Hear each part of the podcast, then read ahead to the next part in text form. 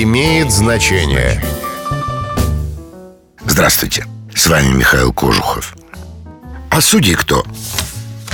Это фраза Чацкого из комедии Грибоедова «Горе от ума». Главный герой с гневом обрушивается на тех, кто вершит судьбы людей, но сам далек от идеала. Грабеж, пиры и кумовство – вот их удел.